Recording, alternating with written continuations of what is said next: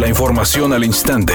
Grupo Radio Alegría presenta ABC Noticias. Información que transforma.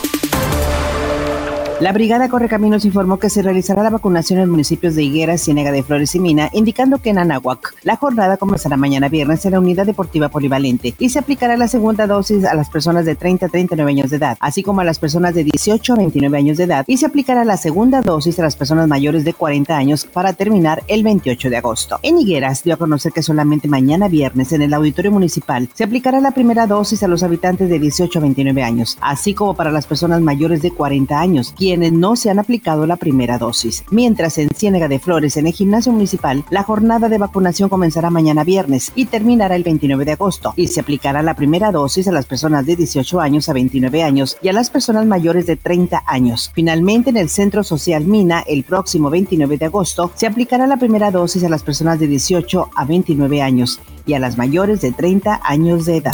El expresidente de la Cámara de Diputados, Ricardo Anaya Cortés, compareció de manera virtual ante un juez federal radicado en el reclusorio norte de la Ciudad de México para escuchar las acusaciones que le hizo el exdirector de Pemex, Emilio Lozoya Austin, de haber recibido un soborno de cerca de 7 millones de pesos para aprobar la reforma energética que propuso el expresidente Enrique Peña Nieto en 2012. A la audiencia celebrada por videoconferencia estuvieron presentes representantes de la Fiscalía General de la República y de la Unidad de Inteligencia Financiera.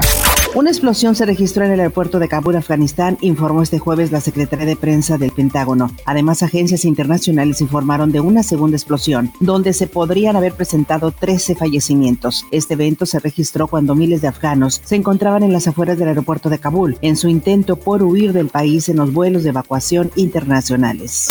Editorial ABC con Eduardo Garza. Los transportistas ya preparan un aumento a las tarifas camioneras. Dicen que desde el 2015 no han aumentado el costo y que ya aguantaron mucho. Los usuarios del servicio tienen más años aguantando que mejore el transporte público. Están calando al gobierno saliente y al entrante de Samuel García para presionar. ¿A poco no? Escuchen a los usuarios, no solo a los transportistas. Es mi opinión y nada más.